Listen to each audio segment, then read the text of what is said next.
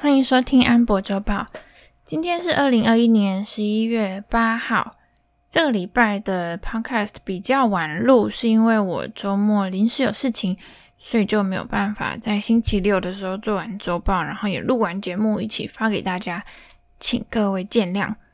不过我下星期呢，预计就是近期的最后一次周报跟 Podcast，因为接下来。十一月底啊，这次财报季就差不多比较重要的都告一个段落了。那我就想要去进修一下，可能就是会去把自己的一些基础打得更好吧。因为我不知道大家有没有听过达克效应，就是你在刚投入一个领域的时候呢，刚开始可能自我感觉很良好，但是随着你认识到的东西越来越多之后，就发现。哦，其实这个世界是很大的，然后才会知道自己其实有多么的渺小。那我其实也是做周报以来呢，嗯，尤其是搭配这个 podcast 节目啊，我就发现说，基础真的要打得好一点，才有办法从一个点延伸出去到很多条线，然后最后构成一个面这样子。那如果说我一开始就只是嗯，以同整资讯的一个角色自居的话，其实也是可以。但是我发现呢、啊，如果你要真正了解一个东西的话，你可能一直看相关的资讯，比如说新闻啦，或者是看财报啦，或者是看别人讨论等等，你可能可以把资讯收集在一起。然后可以整理出来，这是一个能力没有错。但是你要想出自己的观点，或者是再把这些观点再进一步应用到自己的投资上面，这个就一定要经过自己的思考。那要思考的话呢，就有一些知识基础，才想得出一个所以然嘛。所以达克理论就是说，你等到见识到自己的渺小之后呢，就会对自己的自信心大幅降低。那我现在其实。不敢说自己真的有了解到什么程度了，但是我现在的自信心真的是蛮低落的，尤其是嗯，别人可能说，诶，什么股票哪时候要财报，我可以很快的回答出来。但是对于这间公司发布完财报之后，他们的一些展望啊等等的，我要怎么再去进一步应用这些资讯，我就觉得这个能力还有点缺乏。所以之后呢，可能就是暂停一两个月。那我会去像一些地理啊、历史啊、政治啊，跟个股总经的东西，都再稍微加深一点知识。但当然也有可能很差的情况，就是我发现过了可能两个月之后，我还是没有什么长进，或者说根本就才学了我预计进度的不到五分之一之类的。那我可能就是会再看情况吧。总之就是先跟大家讲说，会有一个不知道多久的暂停期间这样子。那当然，我的频道跟群组还是会持续的运作。那我可能偶尔在学习过程中有什么想法或者问题，也可能在上面在群组啊，或者在 Facebook 等等跟大家讨论这样子。如果有什么重要的新闻，也会在上面说一下。搞不好我根本就是手痒啊，还是会忍不住想要更新财报资讯之类的。只是我就不会再把，嗯、比如说我星期六下午跟晚上几乎全部的时间都是用在制作周报跟录音上面，那我可能就是把这个时间拿去做其他的运用，这样子。好啦，那先说一下上礼拜还蛮多重要的事情。第一个就是联准会终于说他们要开始缩减购债了。那他们现在缩减的幅度呢？原本目前是一个月购买一千两百亿嘛，其中呢八百亿是国债，那四百亿是房贷担保证券。那现在他们说从十一月底开始呢，会变成美国国债从八百亿变七百亿，房贷抵押证券。从四百亿变成三百五十亿，那接下来几个月就是持续缩减这个规模，然后预计到明年夏天吧，就是大概把之前的 QE 的部分收回来。不过呢，他们有可能会看情况调整，比如说加快缩减的步调，或者是放慢之类的。然后也强调说，他们现在这个缩减购债呢，跟升息的时间点并没有绝对的关系，就是升息的时间点会另外决定，这样子算是跟之前一样的说辞。那缩减购债之后的市场反应呢，就是快速的喷了一根绿色的 K 棒上去，可能是觉得这件事情终于尘埃落定了吧，因为之前是一直悬而未决的感觉。那现在是确定了，然后可能规模也比市场预期的小，所以说大家就觉得哦，还有资金会继续在市场上面。那那股市需要的就是资金嘛，所以目前就是一直在往上走的状态，跟大家想的说缩减购债就会跌的预想状况是很不一样的。那另外一个也很无聊的 主题，就是基建案终于通过了，在这个礼拜呢。就要送到拜登的桌上，让他签名，签下去之后就可以开始实施。那这个基建案，它原本我们有讲说，它跟另外一个法案是一直被民主党的某些人捆绑在一起嘛，就是有些进步派的人觉得说，你要么就是要两个通过，不然要么就是都不通过。如果你只过一个的话，我就会投反对票这样子。但是呢，到最后还是只过了基建法案。另外一个就是社福方面的这个支出啊，就先缓缓。就有些关于钱的东西还需要再讨论一下。所以说，对企业或者对有钱人课税的这个做法呢，目前还没有尘埃落定。那至于刚通过的这个基建案啊，我来说几个数字给大家听啊，就是。嗯，众议院呢，他们如果席次要过半的话，是要两百一十八席。那最后呢，投同意票的总共有两百二十八席。那其中正常来说，民主党应该要投同意嘛。那后来呢，他们当中投不同意的有六席，共和党那边也有人跑票。那正常来说，共和党呢会全部反对，但后来他们也有十三席跑票。所以算下来啊，如果没有这些共和党人跑票的话，民主党这边，因为他们总共有两百二十一席，他跑了六人之后就变成两百一十五嘛，那这样就没有过半了。所以就是因为有共和党这些人跑票，这个法案才终于过了。那接下来我们其实就是要看美国的经济恢复的情况怎么样，就是在他们的财政政策还有货币政策的调整之下呢。通膨的情况，还有就业的情况会不会改善？那这时候就要说到上星期五公布的非农就业数据，这个月数据就是如同我们上礼拜预期的非常好。那这个月的失业率持续下降，劳动参与率没有改变。那意思就是说，没在找工作的依然没有在找，但是有在找工作的人，这当中找到工作的变多了。那总共呢，一个月增加了五十三点一万的就业人口。不过，相较于疫情前，这个就业人口其实还有四百二十万的缺口，所以还有蛮长一段路要走的。那这当中呢，一样又是休闲旅宿，也就是服务业是增加的最多的，主要就是增加在餐饮服务这一块。然后我自己比较关注的啊，就是在运输仓储这部分。因为运输仓储它有两大重点，一个是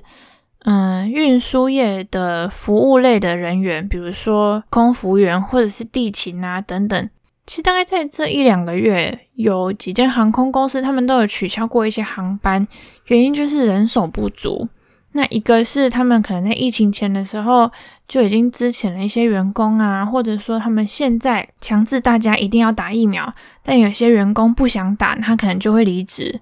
那这种种因素之下，又配合他们的旅游旺季，整个就是一下子反弹的很快，需求大增这样子。所以呢，前阵子其实都有一种员工不够啊，没有人去飞那个飞机。导致他们虽然旅游旺季很旺，但是需要取消航班的这个状况。那接下来冬天呢，其实也会有一些假期嘛，又配合说现在他们已经开放了一些边界，所以如果他们的诶人力不足的状况可以改善的话，才会是一个比较好的状况。如果是这个状况持续短缺，那就对航空业来说不是很好啦。虽然说这两次，包括默克还有辉瑞，他们不是有出口服药吗？他们出口服药之后，就是航空业大概都涨个七八趴左右。但是呢，我觉得这个比较像是一个庆祝，一个情绪的感觉。那你实际上还是要看这些航空公司他们去飞这些飞机，卖这些机票有赚多少，那包括油价对他们成本的影响等等的。还有另外一个重点，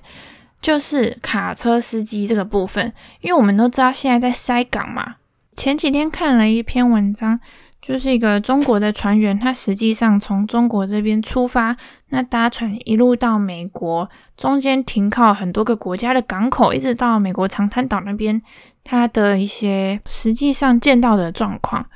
那他说呢，在美国那边，光是要靠港就等了好像六天还十二天，然后等到你实际靠港之后，卸货又花了好几天。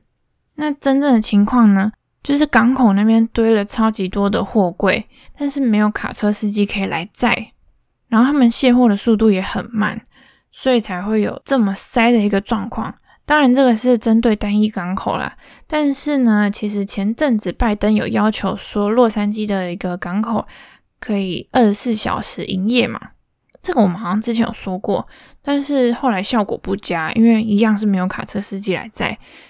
但是这一次的非农就业里面呢，其实我就有看到，嗯、呃，这部分的就业是有增加的，虽然相较于之前还是差很多啦。那在建设方面啊。嗯，就是盖房子、造桥铺路的这些人力呢，其实也有增加，但是主要是增加在非住宅的工程，还有比较大型的工程。所以说，我们也知道住宅有一个缺工的状况嘛。就像之前 Zillow 他们不是有用 iBuying 这个演算法去市场上先买房子，然后去做过稍微整修之后再卖给买家吗？那后来证明说，他们这个方法是成果不好，就是他们在这个房价一直上涨的这两年，整个就是越买越贵，然后后来还要赔钱卖掉。